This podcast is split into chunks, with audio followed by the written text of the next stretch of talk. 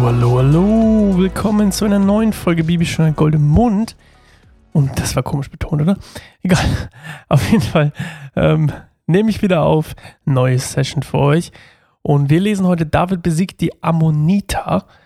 Und äh, eine Sache, die ich gerne machen würde ab sofort, wäre pro Folge eine Frage am Ende zu stellen, über die wir dann kurz am Anfang nächstes Mal reden um, ähm, aber ihr eigentlich für euch auch eine Antwort darauf finden sollt und vielleicht mir auch gerne schreiben könnt, ähm, wenn ihr davon eine Antwort habt. Also, deswegen führen wir ein eine E-Mail-Adresse. Und zwar, na, gibt es ja eigentlich schon, ne? Aber sascha.keineinsamerbaum.org. Schreibt mir gerne die Antwort auf die Frage, die ich euch nachher stellen werde. Und dann möchte ich, äh, dass ihr mir schreibt, was ihr dazu denkt, denn ich will eigentlich mich mit euch austauschen. Das ist mein, ich kann euch mal erzählen, was eigentlich los ist, bevor wir jetzt gleich lesen. Was ich mir eigentlich richtig, richtig gerne äh, wünschen würde, wäre, dass wir so quasi in einem Bibelaustausch miteinander sind über die Sache, die wir zusammen gelesen haben oder gehört haben und dass wir ähm, dann tatsächlich vielleicht sogar da irgendwann dazu übergehen, in naher Zukunft äh, vielleicht uns einmal im Monat oder so zusammen zu treffen und über meinetwegen auch eine andere Bibelstelle, einen anderen Kontext oder was auch immer zu sprechen, wie so ein kleiner wie so ein Buchclub, aber halt Bibelclub mäßig. Also Bibelclub ist mein, mein, mein next dream, wollte ich gerade sagen. Ähm, macht es möglich, indem wir anfangen, uns gegenseitig äh, Fragen und Antworten zu schicken und ins Gespräch darüber zu kommen. Und wie gesagt, Sascha hat kein einsamerbaum.org. Wir lesen heute, David besiegt die Ammoniter.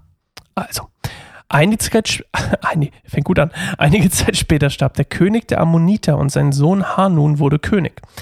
Äh, ganz kurz, Nahasch hieß der äh, König, der da regierte bei den Ammonitern. Und der tatsächlich hat so lange regiert, dass er schon seit den frühen Zeiten, in denen Saul regiert hat, und der hat ja 40 Jahre regiert, plus jetzt die paar Jahre, die David schon an der Macht ist. Also Nahasch hat wirklich ewig äh, regiert. Und jetzt kommt sein Sohn Hanun. David sagte, ich werde Hanun gegenüber loyal sein, denn sein Vater Nahasch hat sich immer loyal mir gegenüber verhalten und er schickte Gesandte, die Hanun sein Beileid zum Tod seines Vaters übermitteln sollten. Doch als die Gesandten Davids im Land der Ammoniter eintrafen, sagten die führenden Männer des Landes zu Hanun, ihrem Herrn, glaubst du wirklich, David schickt diese Männer, um deinen Vater zu ehren und dir sein Beileid zu übermitteln? Nein. David hat sie zu dir geschickt, damit sie die Stadt auskundschaften, so dass er kommen und sie erobern kann. Da ließ Hanun die Boten Davids ergreifen. Jedem Einzelnen der den Bart zur Hälfte abschneiden, abscheren und die Kleider bis über dem Gesäß abschneiden. Dann schickte er sie zurück. Ähm, ganz kurz an der Stelle, das war quasi ganz, ganz, ganz, ganz, ganz schlecht. Also das Abrasieren des halben Bartes und das Abschneiden der Gewänder quasi über dem Popo, das war für die Semiten, die David da geschickt hatte, wirklich so richtig, richtig, richtig, richtig schlecht. Und, ähm, und auch eine große Schande. Und äh, das ist jetzt quasi das, was David da hört. Als David hörte, was geschehen war, schickte er den Männern, die sich sehr beschämten, Boten entgegen. Er ließ ihnen ausrichten, bleibt in Jericho, bis eure Bärte nachgewachsen sind und kommt erst dann zurück. Die Ammoniter erkannten, dass sie David ernsthaft verärgert hatten und warben 20.000 aramäische Söldner aus Bethrehob und Zoba, den König von Maacha, mit 1000 Mann sowie 12.000 Mann aus Tob an. Als David das hörte, ließ er Joab mit dem ganzen Heer der kriegstüchtigen Männer ausrücken. Die Ammoniter bezogen am Eingang der Stadttore Stellung, während die Aramäer aus Zoba und Rehob und die Männer aus Tob und Maacha sich zum Kampf auf dem offenen Feld rüsteten. Als Joab sah, dass er an zwei Fronten kämpfen musste, wählte er die besten Männer aus seinem Heer aus. Sie sollten mit ihm in die Schlacht gegen die Aramäer ziehen. Der Rest des Heeres unter dem Befehl seines Bruders Abishai sollte die Ammoniter angreifen. Wenn die Aramäer zu stark für mich sind, dann komm und hilf mir, sagte Joab zu seinem Bruder. Und wenn die Ammoniter zu stark für dich sind, komme ich dir zu Hilfe. Sei mutig, lass uns tapfer für unser Volk und die Städte unseres Gott, Gottes kämpfen. Der Wille des Herrn geschehe. Als Joab und seine Männer angriffen, wandten sich die Aramäer zur Flucht. Als die Ammoniter das sahen, flohen auch sie vor Abishai und zogen sich in die Stadt zurück.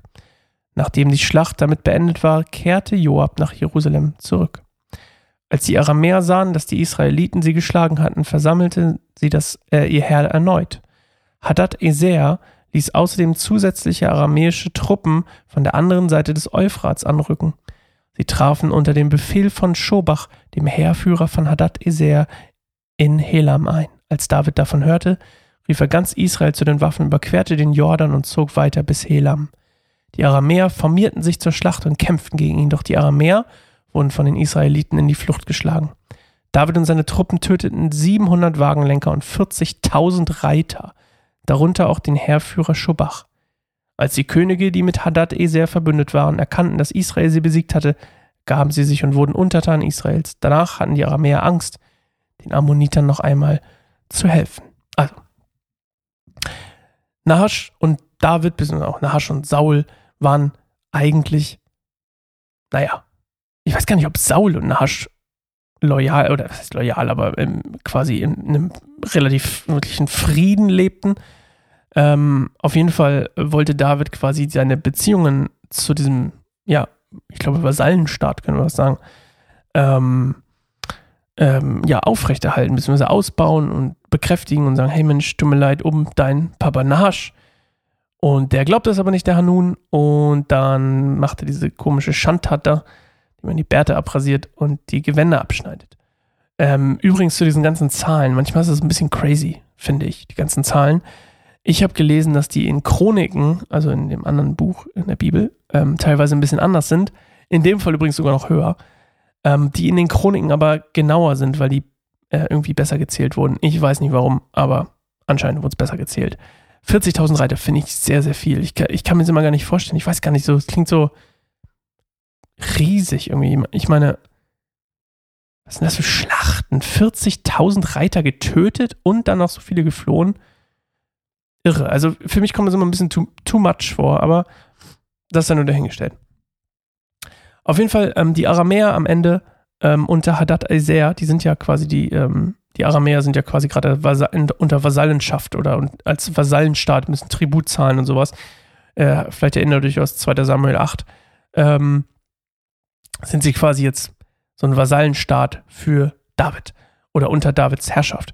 Und Hadad Ezer sieht hier quasi seine Chance, nachdem er die Aramäer quasi den Ammonitern geholfen hat, haben, äh, haben die verloren. Und jetzt sieht Hadad Ezer trotzdem seine Chance und versammelt alle seine Männer und will nochmal quasi ähm, wie eine Art Rebe Rebellion ähm, gegen David auf sich aufbäumen und sich wahrscheinlich befreien äh, von, diesem, von dieser Vasallenschaft. Und äh, das scheitert dann darin. Und dann ist es ab da quasi um sie geschehen und sie sind nie wieder äh, aus der Sache rausgekommen, sondern ähm, waren in einer ständigen quasi Unterwerfung unter David. Ja, und Ammon, übrigens für alle, die es interessiert, äh, liegt östlich des Jordans. Ich glaube, die gibt es sogar noch, die Stadt. Lass mich mal kurz googeln. Ammon.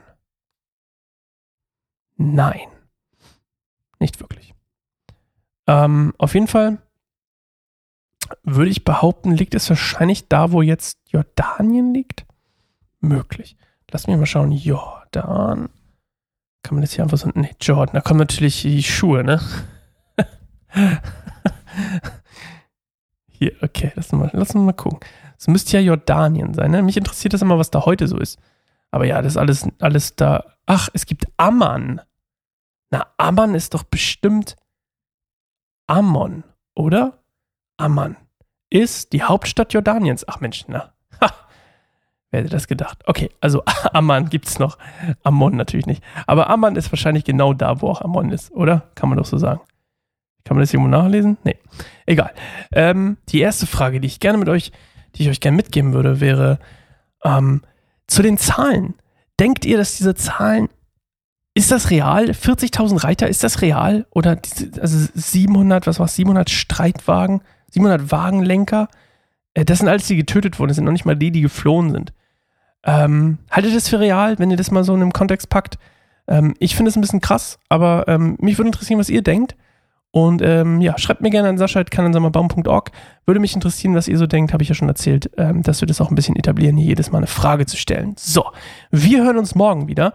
Geht gerne auf patreon.com slash kein einsamer Baum. Werdet Patreon für uns. Es gibt das niedrigste Level ist, glaube ich, 10 Euro. Man kann aber auch einen freien Betrag wählen und ihr würdet uns richtig, richtig enorm helfen, wenn ihr schon 10 Euro im Monat gebt, ähm, dass wir unsere Arbeit hier noch ausbauen können. Nicht nur das, was wir gerade haben, überhaupt erstmal festigen können, sondern dass wir noch viele, viele Ideen umsetzen können, die wir gerne äh, umsetzen würden. So. Okay, und wenn ihr wissen wollt, was für Ideen das übrigens sind, dann könnt ihr mir auch gerne schreiben. Und dann antworte ich euch da natürlich auch drauf. So, wir hören uns morgen wieder. Bis dahin, macht's gut. Ciao.